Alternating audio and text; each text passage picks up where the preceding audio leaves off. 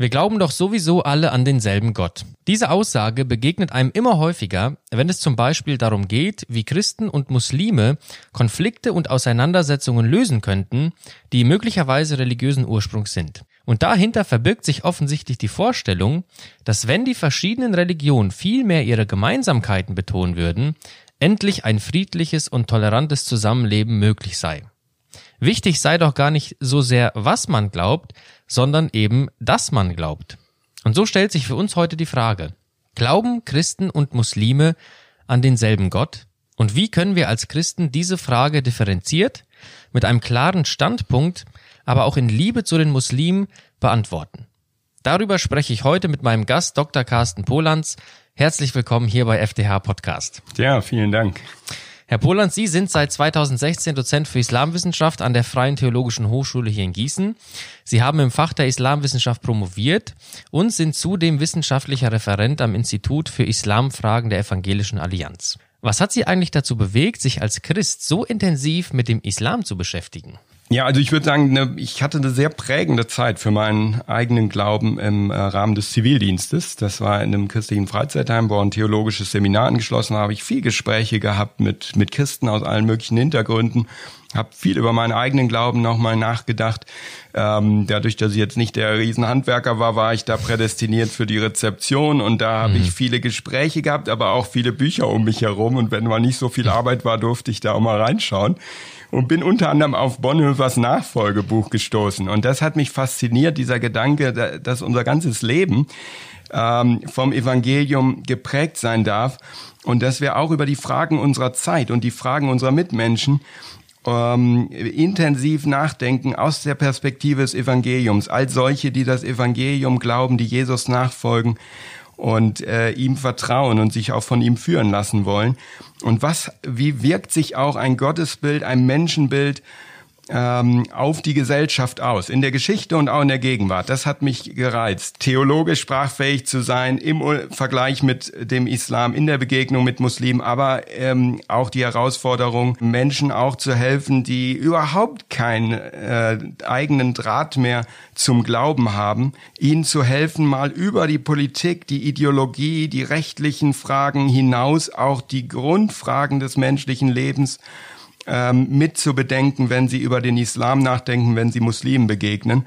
Ähm, es wird sehr polarisiert über den Islam gesprochen und da ist es ein Riesensegen, empfinde ich selbst so, ähm, als Christ eben, äh, um die Bedeutung auch all der Fragen zu wissen, die dabei eine Rolle spielen, aber kaum medial vorkommen. Die Frage mhm. nach Gott, die Frage mhm. nach Sünde, nach Vergebung, äh, nach dem ewigen Leben, nach dem, was nach dem Tod kommt und ähnlichen äh, Aspekten. Und ähm, ja, das war so mein Weg in aller Kürze hin zu dieser Beschäftigung mhm. mit dem Islam, äh, hin zur Islamwissenschaft. Dass er jetzt überhaupt die Frage aufkommt, ob Christen und Muslime an denselben Gott glauben, das setzt ja irgendwo voraus, dass da zumindest auf den ersten Blick irgendwelche Gemeinsamkeiten festgestellt worden sind. Was für Gemeinsamkeiten gibt es da zwischen dem Gott der Bibel und Allah im Koran? Also es ist zunächst mal interessant, wenn man schaut, die Propheten, die im Koran äh, genannt werden, ähm, das sind insgesamt 25, die namentlich genannt werden, dann äh, sind 21 davon biblischen Ursprungs. Also okay. das heißt, wir finden ganz bekannte Gestalten der Bibel dort plötzlich wieder, Noah, auch die Geschichte der Sintflut. Mhm. Wir haben Abraham an ganz prominenter Stelle im Islam, dann Mose, auch David und die Psalmen.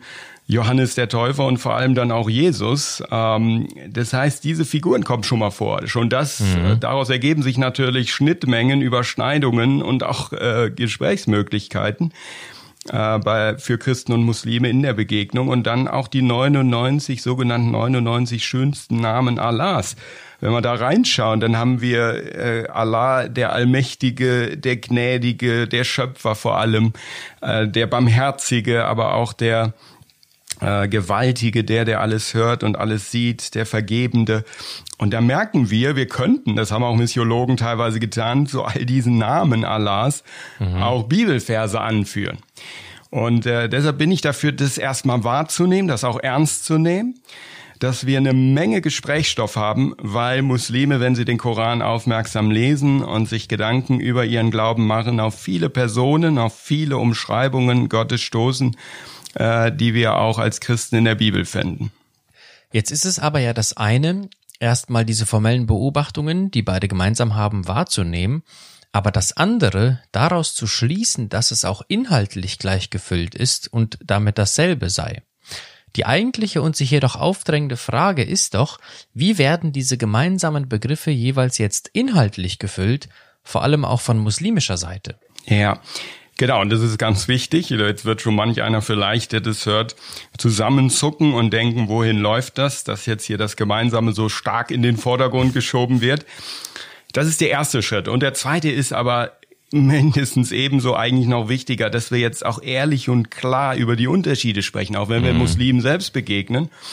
Ähm, und und da ist für mich so die Herausforderung, ich nenne das gern die Begriffsschalen knacken. Das heißt, ich habe diese Begriffsschale Barmherzigkeit, ich habe diese Begriffsschale Sünde äh, oder auch die äh, Begriffsschale der Liebe Gottes.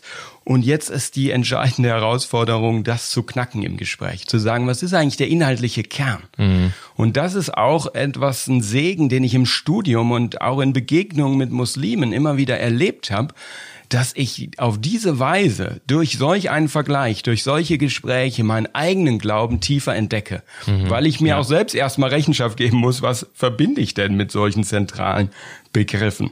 Und wir merken plötzlich auch, dass es dann auch manche Diskussionen innerkirchlich, innerchristlich gibt, zum Beispiel, woran sehen wir, dass Gott uns liebt, äh, wo es wichtig sein wird, auch eine klare biblische Position zu finden, mhm. einen biblischen Inhalt damit zu verbinden. Und ähm, ich will mal zwei äh, Kernunterschiede nennen. Das ist zum einen das Sündenverständnis. Ähm, auch der Koran spricht viel von Sünden. Er teilt dann ein in schwere und leichte Vergehen und äh, große und kleine Sünden.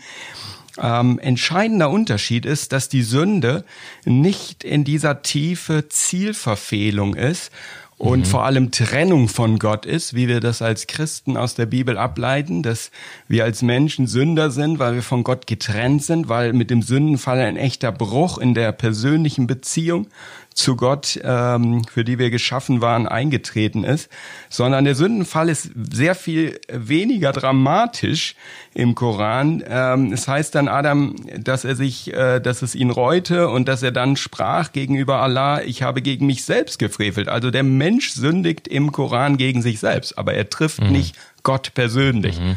mit seiner Sünde. Und äh, das heißt, es geht hier keine Beziehung zu Bruch. Und insofern ist die Kernbotschaft des Korans, da komme ich zu einem zweiten Schlüsselbegriff, Rechtleitung. Mhm. Also der Mensch ist sündig, ja, also er, er, er sündigt. Er braucht Vergebung, deshalb jede Suche im Koran außer der neunten beginnt im Namen Allahs, des Gnädigen und Barmherzigen. Da sind sich Muslime sicher, sie brauchen Vergebung. Sie bitten um Vergebung. Aber Sie brauchen, sie sehnen sich nicht äh, nach Erlösung, zumindest mhm. äh, scheinbar mhm. nicht.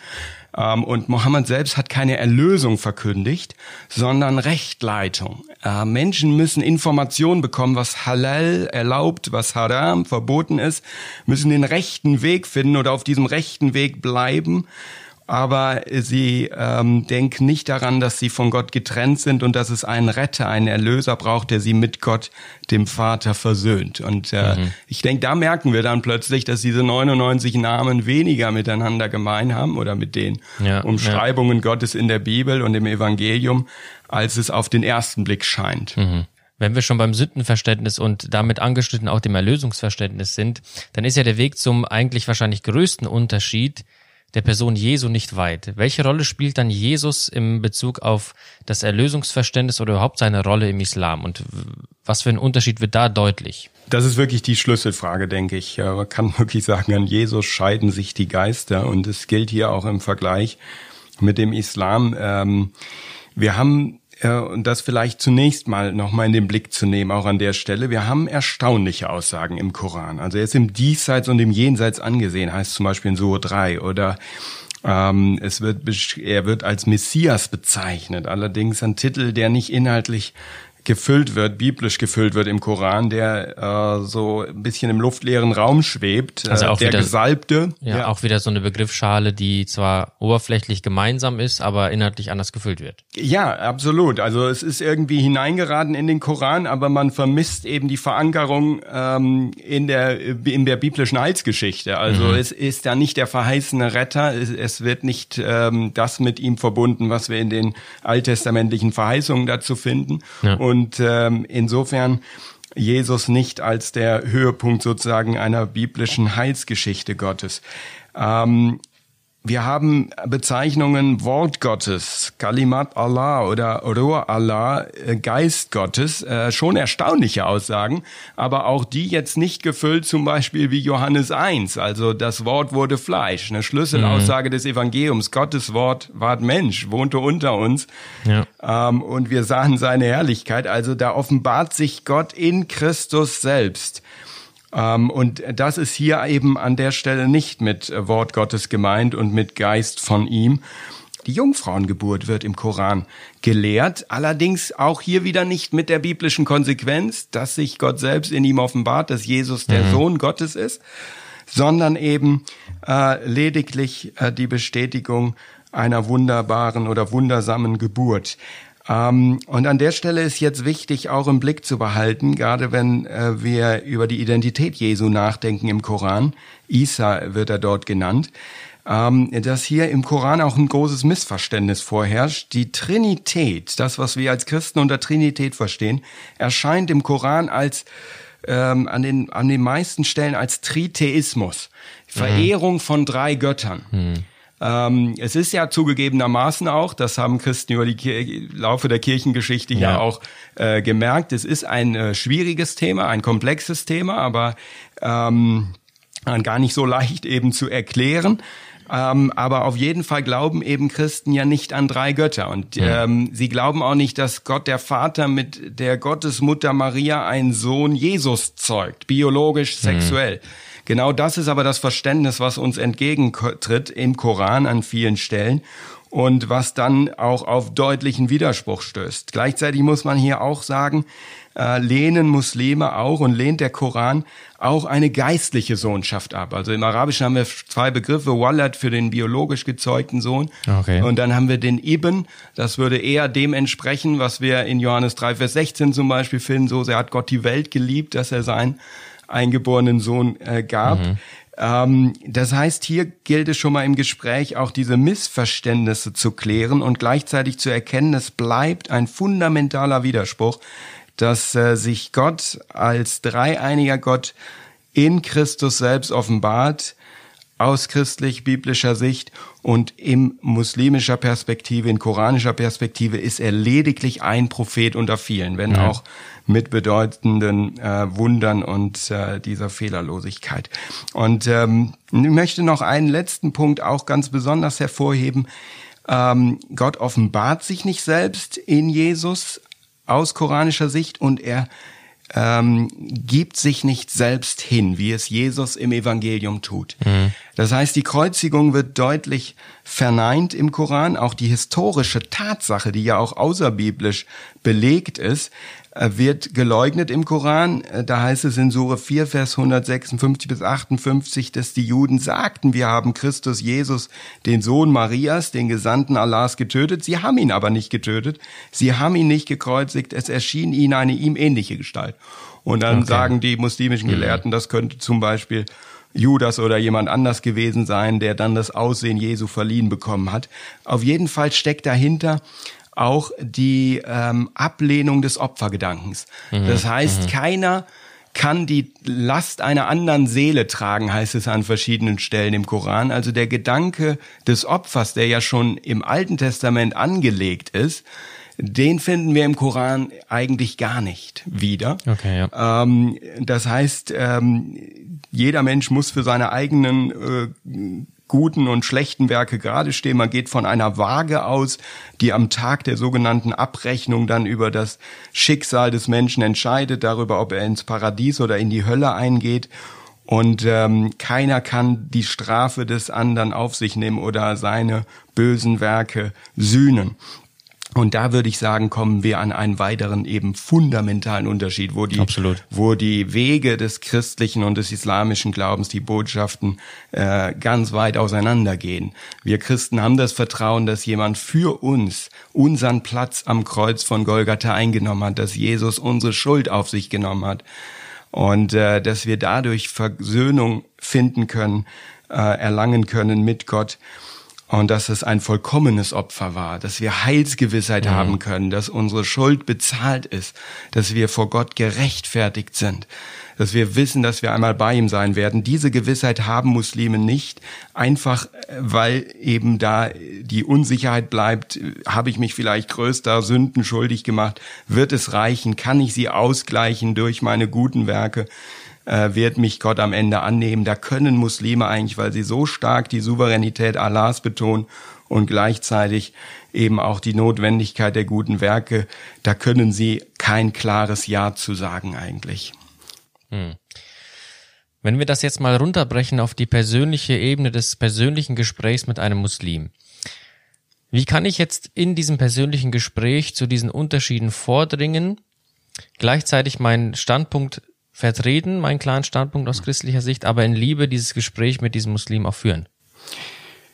Ja, also ich selbst, äh, und das ist auch eigentlich ein Gebetsanliegen, denke ich, für uns alle äh, Christen, aber es ist auch ein ganz persönliches Gebetsanliegen. Ich äh, denke immer wieder, ich brauche mehr Raum für Christus in mir. Mhm. Ähm, da ist ähm, gibt's noch zu viele äh, Gefühle, Gedanken, die manchmal aufkommen, auch und vielleicht auch Rechthaberei im Gespräch und so weiter, ähm, wo ich denke, wenn Jesus in mir wirklich regiert, wenn Jesus in mir lebt, wenn er wenn er mein großes Vorbild ist, aber auch wenn er in seiner Kraft in mir wirkt mit seinem Geist, dann ähm, darf ich erleben, was von ihm selbst gesagt worden ist, voller Gnade und Wahrheit. Er hat mhm. zusammengebracht, was wir oft gegeneinander ausspielen, zu einer Seite hin auflösen wollen. Und ich glaube, wo das Muslime merken, da werden auch vertrauensvolle, herzliche und tiefe Begegnungen möglich sein. Und dann würde ich sagen, kann es ein guter Weg sein, äh, gemeinsam in den Koran vielleicht auch mal zu schauen, gemeinsam in diese Schlüsseltexte. Da könnte schon das Gespräch eröffnet werden durch offene Fragen. Was mhm. verstehst du unter Sünde, Ahmed oder Fatima, mhm. ja, oder Mohammed? Was verstehst du unter Sünde? Wie erlebst du Vergebung? Hast du Gewissheit der Vergebung. Was verbindest du mit Jesus? Wer ist es für dich? Also, dass wir ihnen nicht vorgeben, wie sie zu denken mhm. haben, weil wir vielleicht schon mal ein Islambuch gelesen haben, sondern dass wir sie kennenlernen. Und dann ist es auch wichtig, dass sie mal die Bibel lesen. Das können sie in ihren Ländern oft nicht. Ist teilweise verboten, teilweise darf sie nicht weitergegeben werden. Ähm, dass sie die biblischen Geschichten, vor allem das Leben Jesu kennenlernen. Und wenn man dann einzelne Gleichnisse nimmt, wie das vom verlorenen Sohn in Lukas 15 oder auch Begegnungen Jesu mit einzelnen Menschen, ähm, dann ist das für mich faszinierend, wie diese Gleichnisse und Begegnungen Fragen ausgelöst haben. Damals mhm. bei den Umstehenden und Angesprochenen, aber sie lösen auch bis heute Fragen in uns aus und auch in unseren hm, muslimischen. Mitmenschen. Die Not unserer Zeit ist nur, dass Muslime oft diesen Zugang nicht haben oder nicht die Christen kennen, die ihnen das gerne auch ans Herz legen, die Bibel zu lesen. Und da glaube ich, ist eine ganz große Chance, für tiefe Begegnung, für echte Freundschaft und auch für intensive Glaubensgespräche, wenn wir wirklich auch zu den Primärquellen gehen und wenn sie selbst Jesus in diesen Geschichten und Begebenheiten und Gleichnissen kennenlernen. Und ähm, dann können wir natürlich auch zeugnishaft von dem sprechen, was wir gesehen und gehört, was wir erlebt haben. Mhm. Ähm, das ist dann ganz natürlich und nicht aufgesetzt, aber auch nicht äh, kämpferisch, eifernd, rechthaberisch, überwältigend, sondern einladend und gewinnend. Hm. Ich ziehe ein Fazit. Glauben Christen und Muslime an denselben Gott? Aus christlicher Perspektive müssen wir diese Frage ganz klar verneinen. Aber für das Gespräch mit Muslimen ist es hilfreich, dass wir diese gemeinsamen Begriffsschalen wahrnehmen, sie aber knacken, indem wir inhaltlich genauer hinsehen und feststellen, dass sie durchaus unterschiedlich gefüllt werden. Herr Polanz, ich bedanke mich ganz herzlich bei Ihnen für dieses sehr informative und hilfreiche Gespräch. Danke für Ihre differenzierten Antworten. Ich wünsche Ihnen und unseren Hörern gottesreichen Segen und einen angenehmen Tag. Mein Name ist Arthur Reiswig. Sie hörten FDH Podcast.